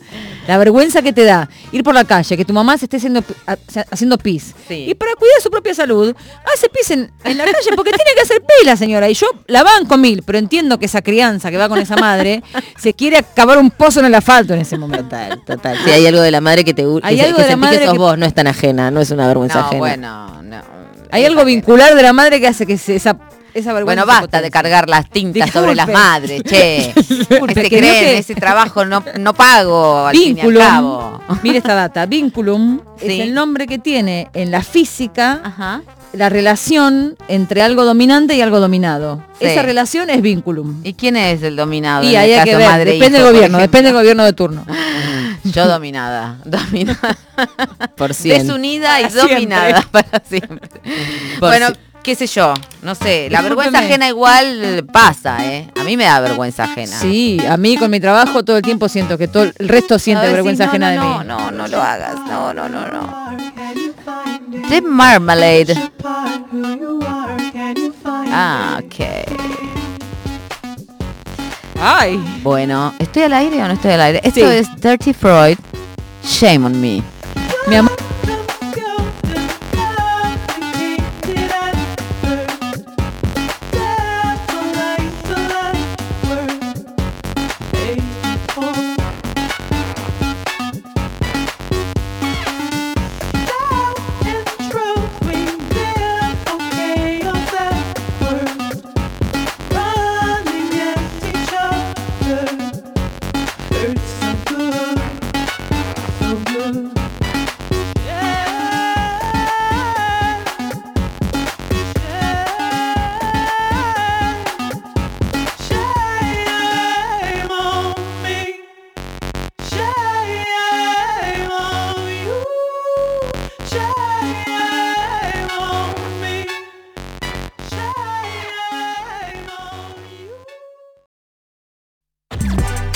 La santa de las tetas te cuenta los chismes de la semana con Sidra Caliente. Ana Carolina. En Pasamos Todes.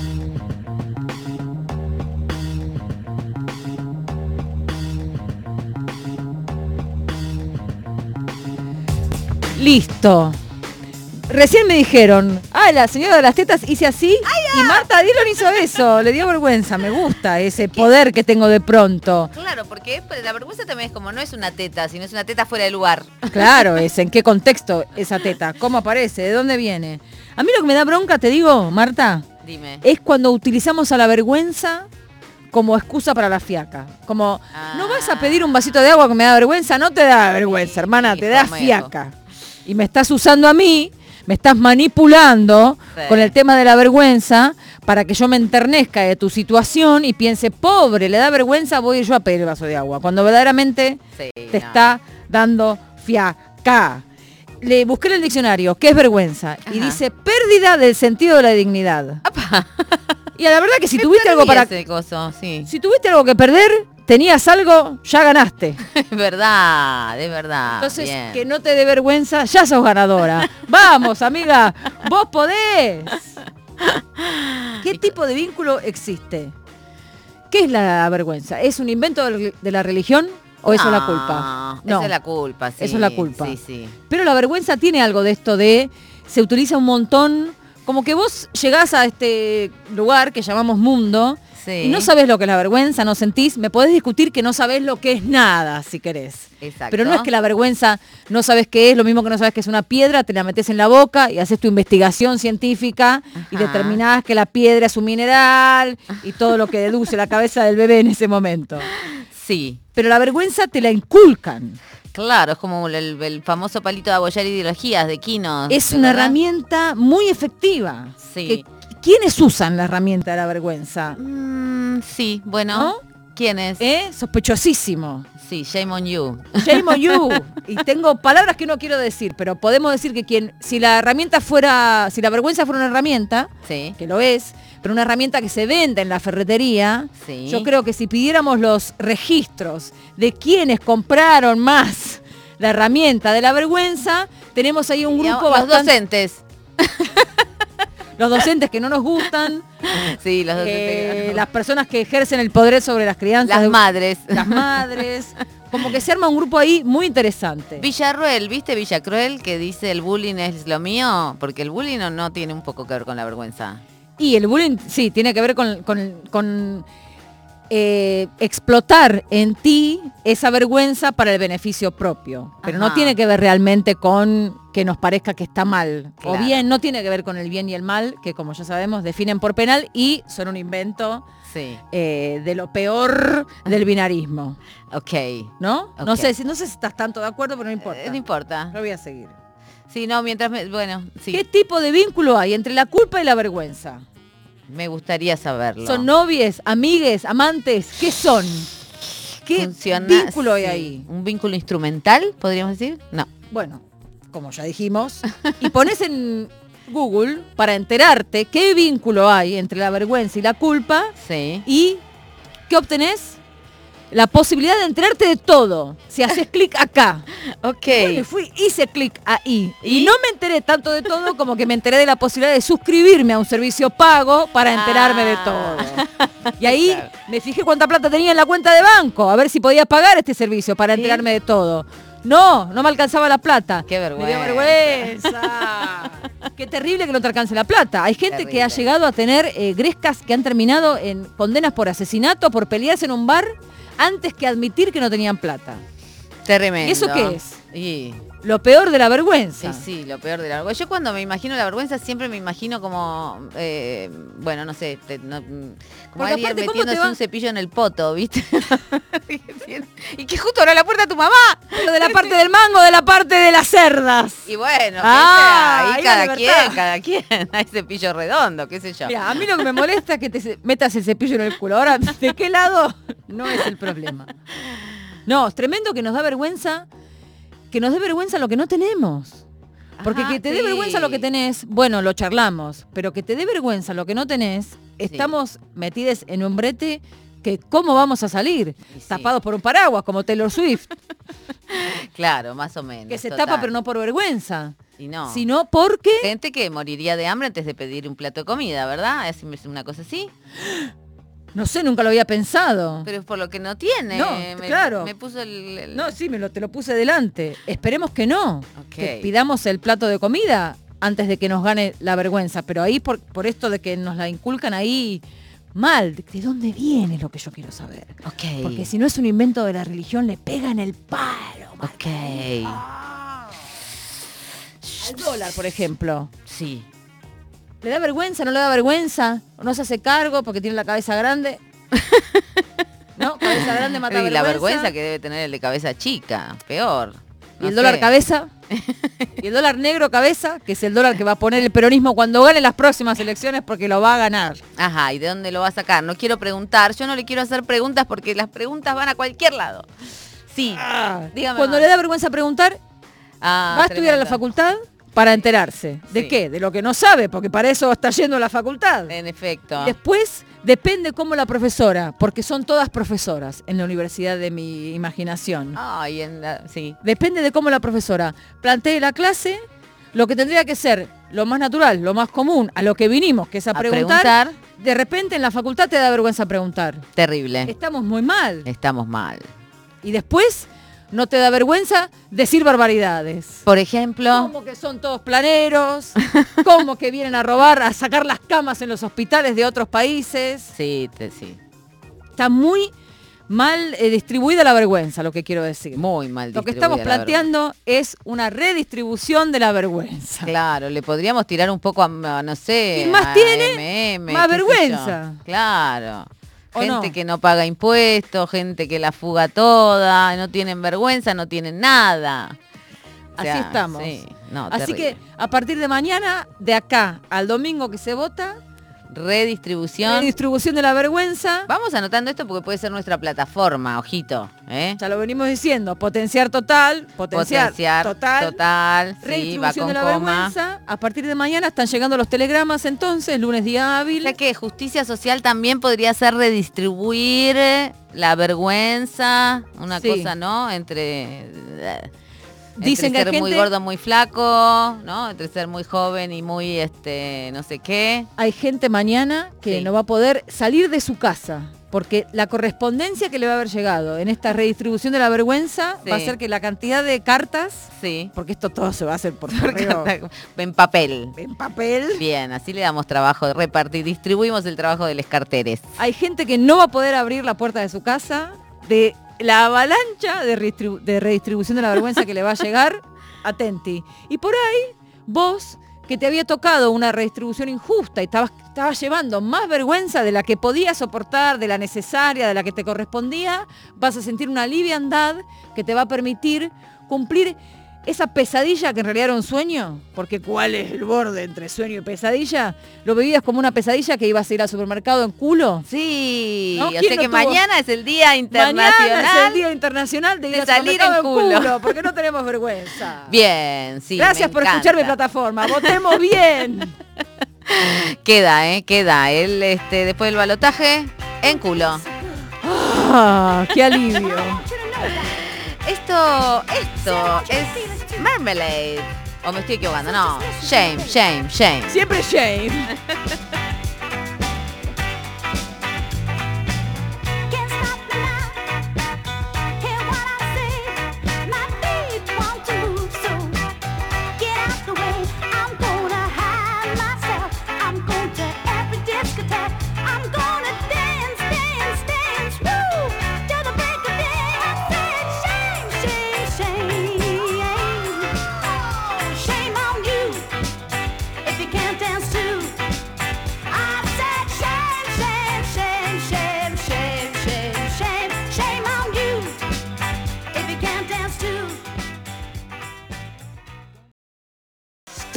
una comunidad disidente en permanente construcción.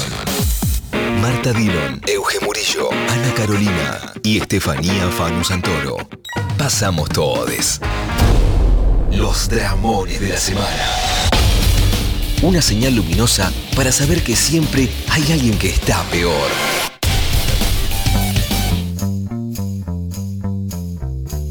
No estamos preparadas, nos sorprendió Ay, es que el tema de los es tan dramones. feliz, yo soy Tenemos tan dramas. feliz. No, drama, drama no tengo free. ansiedad, nada. Qué bien que le está yendo, bueno, la yo igual, felicitamos. igual sí, tengo, tengo uno, tengo Tiene un dramón, es así. ¿Cómo no vas a tener? Y sí, bueno. tengo Hoy está miles. muy picada la competencia porque tenemos solo dos participantes. Ok. Así que van a competir entre ustedes. Va- Somos como, bueno, nos iba a decir así, una vez. así son, como Pimpinela. Como Pimpinela, amor. pero chapan. y no les pagan. Oh. Porque a Pimpinela les ofrecieron muchísimo dinero por chapar. Ay, pero eran Siempre- hermanos. bueno, Mm, justamente. ¡Qué vergüenza! Qué por vergüenza, eso rechazaban por el miedo y la vergüenza y tal. Así que, ¿Usted chapó con su hermano alguna vez? No, che, todavía no tuve la oportunidad, pero todavía tenemos tiempo. Tienen, tienen, tienen. Vamos al punto. Tengo más problemas con que es un chabón con que, con que, con que sea mi hermano, no voy a Ay, es mentir. un besito, che. Bueno, no. Ayer me encontré con un ex novio besito en el Festival de? Poesía. Un ex novio, un señor grandote gigantesco. ¿Chaparon? Este, no, nos abrazamos y le dije, qué grande que estás. pues estaba, estaba canoso, pero además me, me sorprendió esa corporalidad desmesurada, qué sé yo. ¿Fue un novio que le eh, con el cual transitaron dramones o fue todo más tranqui? Dramones, dramo tóxico. Perfecto. Porque así se llama esta sección. En fin, dramones. yo también era bastante tóxica. Bueno. eh, debo- debo- debo Se supo, Sí. se supo. tenemos, eh, tenemos dramones que se van a contar a través de un titular. Si el titular elicita el interés del Sí. jurado, se desarrolla. Por Bien. ejemplo, mi dramón de la semana es eh, sería vidrio. Vidrio. Ponele ¿Come yo- vidrio usted? Ponele que yo en el concurso y Sí. explico, no, no es que como vidrio, sino que estaba preparando mi casa para que vinieran a visitarme y pensé que esté ordenada la casa y que estén llenas las botellas de agua filtrada. Llené todas las botellas de Es el vidrio. paraíso de mi hijo. Usted y mi hijo se deberían juntar más seguido, porque ya van dos o tres cosas que digo, furio, furio. ¿Vio? Es Sí. cierto, me A ver si me lo representa. cuidas. Me representa. Mejor si él me cuida a mí. O nos cuidamos mutuamente. Bueno, sí, vayamos al punto. Vidrio. Sí. ¿Qué me pasó? Estaba llenando todas las botellas de agua para recibir a quien estaba viniendo con todas las pompas y en un gesto llené las botellas, las apoyé acá Quise limpiar un azulejo, moví el codo y con el codo pateé la botella Ah. y toda mi cocina de repente era un regadero de agua y vidrio. Dramón, Dramón, Dramón, Que estoy después con usted. a la persona cuando vino le tuve que decir no te saques los zapatos porque esto es un campo minado. Dios. Bueno, en fin. Y un ponele hielo al agua. Dramón. Y ponerle hielo al agua porque nunca la metimos en la heladera. Ok, Dramón. ¿Se sí, entendió? Perfectamente. Por Bien. ejemplo, Eugen Brillo. Estoy compitiendo muy arriba, ¿eh? Ah, bien, A me ver. gusta. Me gusta porque ya está metiendo ahí, está jugándose una cartita de ganar, De metiéndole ganadora. algo más al titular. Me Estoy gusta. aprendiendo de Sergio Tomás. Em, orgullo electoral. El Dramón es orgullo electoral. Me El gusta. mío mucho mejor, mío mucho mejor. Está metiendo también fichas afuera de guion. Eh, ansiedad. Bueno, miren, vamos a hacer una cosa. Porque tenemos tiempo. Y vamos a hacer, estamos viviendo en estado de excepción hasta Sí. las elecciones, Bien, me gusta eso. tirando todas las berenjenas al asador, porque somos veganes. ¿Quiénes son veganes? Bien. Quiero escuchar qué pasó con ese orgullo electoral. Orgullo electoral. Eh, fui a la Marcha del Orgullo, como hoy hablábamos, que fue la semana pasada, que no tuvimos programa el sábado pasado. Sí. Y eh, es, es de público conocimiento que en las marchas del orgullo se roban cosas porque hay gente muy apretada y haciendo Sí. borracha. Para quien roba es Haciendo una buena borracha. Es una buena es- es- sí, haciendo borraches. ¿No, les, no les da vergüenza hablar así? No, no les da vergüenza. La cuestión es que antes de salir de mi casa dije, voy a prever esto y voy a sacar todos los documentos, sobre todo el DNI, para poder votar, a lo que se había recomendado, mucha gente lo había recomendado. De hecho, yo lo dejé. Entonces, eh, entonces agarré el documento y lo dejé arriba de la mesa de mi casa y con apilé las tarjetas, todo lo que tenía que dejar en mi casa y en la billetera guardé lo que podía llevar que era recuperable eh, a la Bien. marcha. Y en el último minuto, bueno, me robaron. Me robaron en la marcha y me equivoqué de paquete. En vez del de, de- No. dejé lo que no tenía que dejar, o sea, como al revés. No te puedo Y creer. juro que había tomado solamente un café con leche. Bueno, yo no, no voy a... Que la justicia no me llame.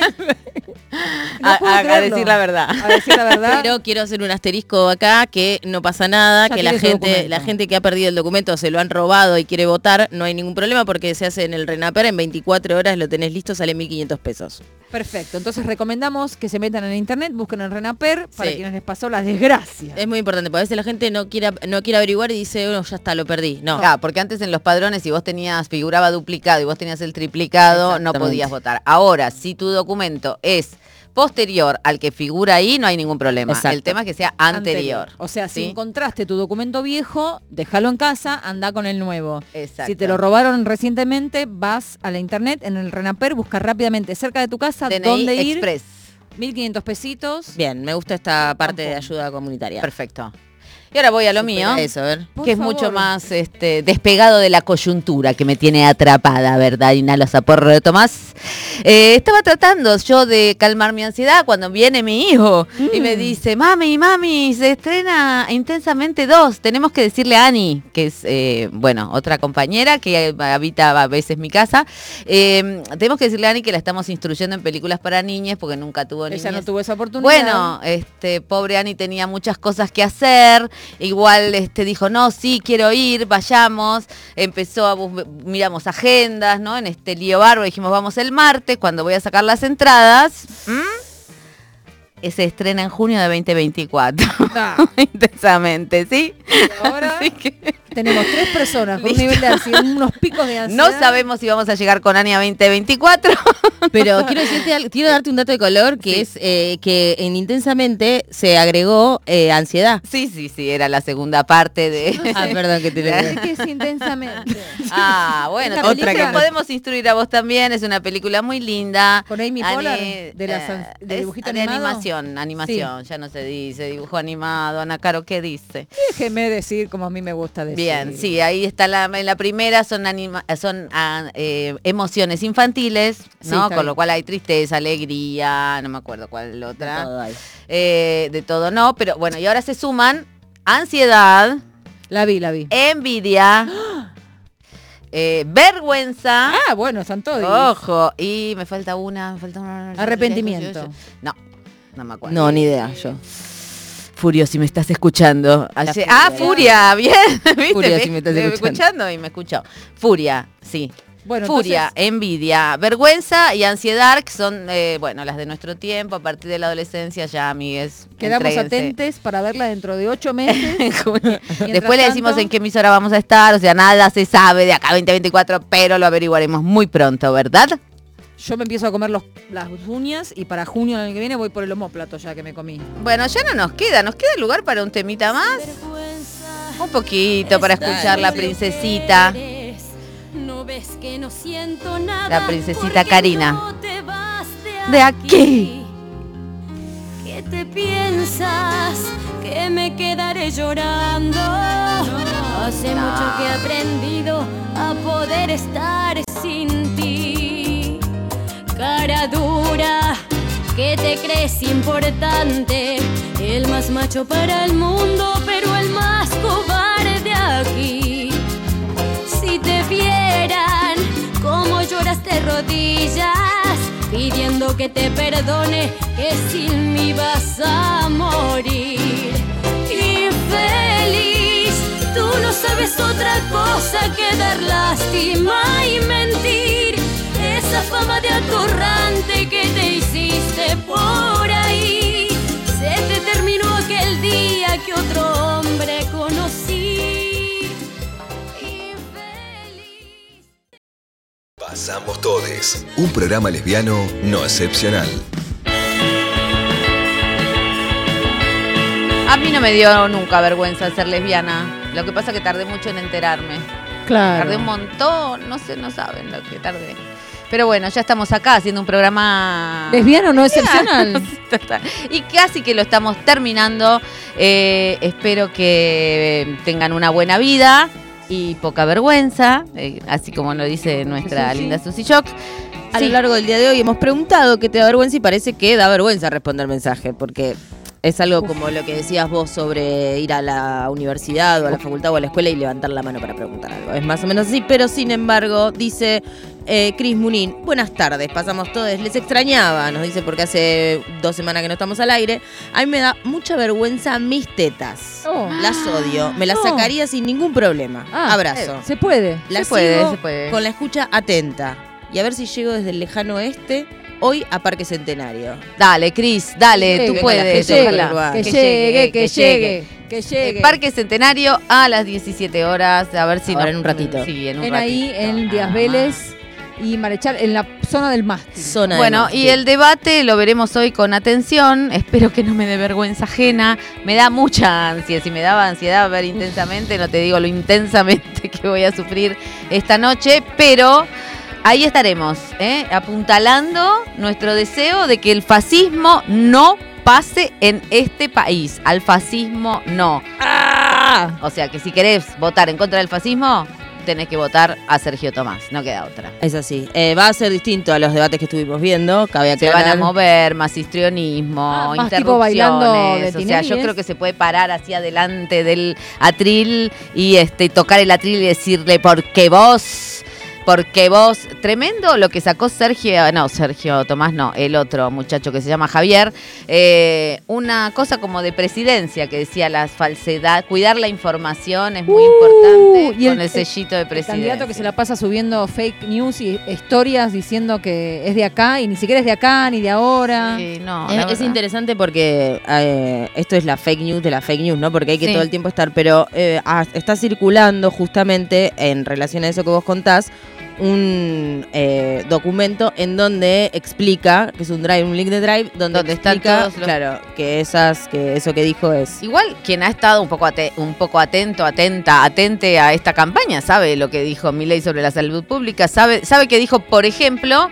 que bueno, el Estado no está para estar asistiendo a las personas trans, por ejemplo, ¿no? Bueno, vos querés ser travesti, hacete, hacete abajo, no te van a dar tratamientos, o sea, acce- acceso a la salud para que puedas expresar tu género. Género. O si te querés suicidar, suicidate, no es mi problema, mientras no lo pague. Exactamente, exactamente. Bueno, pero está bien igual eh, re- recuperar algunas cosas porque también hubo cambios de discurso, como sabemos los políticos no mantienen una línea única a lo largo de su historia. Bueno, esto ha sido Pasamos Todes, nos estamos yendo. Nos pueden eh, escuchar si recién acabaste de, de conectarte con Nacional Rock y querés escuchar nuestros programas en Spotify como Pasamos Todes y en nuestras redes sociales Pasamos Todes en Twitter, Pasamos Todes en TikTok, Pasamos Todes en Instagram. También ya que estoy, les digo, síganme en, en arroba marta que es mi nuevo Instagram, ya que me han bajado el Instagram. Eh, así que, Vergonzoso, por favor, vergonzoso. sí, vergonzoso, vergonzoso. Instagram, shame on you. Eh, Ana Caro, Euge Murillo, Estef Balea, nuestra productora, y Sergio Ríos, nuestro operador. Nos encontramos acá, no sabemos si el domingo que viene, porque es el domingo de las elecciones, pero sí seguro el siguiente domingo. Del otro lado. Cuando hayamos triunfado y mi ley sea solo pasado. Adiós. Gato, puto, torta, tra-